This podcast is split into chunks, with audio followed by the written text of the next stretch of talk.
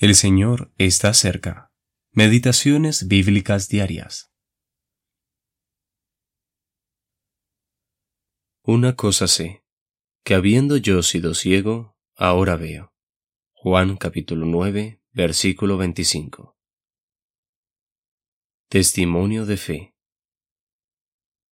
De forma asombrosa, el Señor sanó a un hombre que había nacido ciego. Sus ojos, que habían estado sellados lo dicen todo. Estos se habían convertido en una prueba silenciosa, aunque grandiosa, del poder de Jesús de Nazaret, el despreciado del pueblo. El agua del estanque de Siloé quitó de inmediato el barro y la ceguera.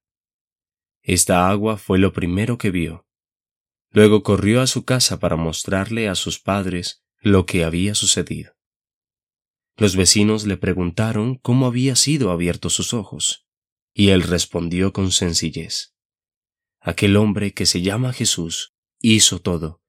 Me untó los ojos y me dijo, Ve al Siloé y lávate. Y fui y me lavé y recibí la vista. Esto era lo suficientemente claro, pero la simple mención del nombre de Jesús hizo que tuviera que dar explicaciones ante los fariseos.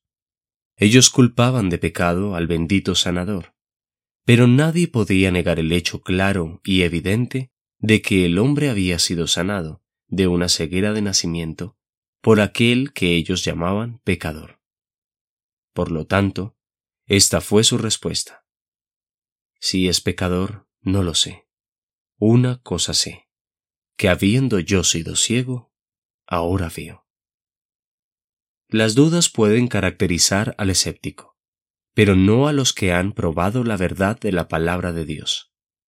Aquella palabra, cuando es recibida por fe, disipa todo temor. Le demuestra al pecador cuál es el terreno en el que está, completamente perdido, pero también le revela al Salvador, cuya obra en la cruz hace plena expiación y le da la seguridad de la salvación en el momento que cree.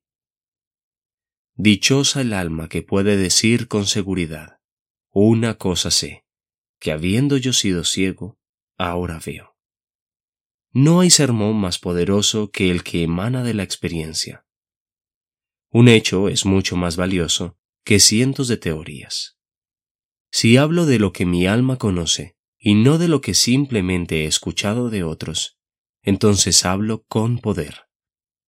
Cuenta fielmente lo que te ha sucedido, para que así el Salvador obtenga alabanza por la salvación que ha dado.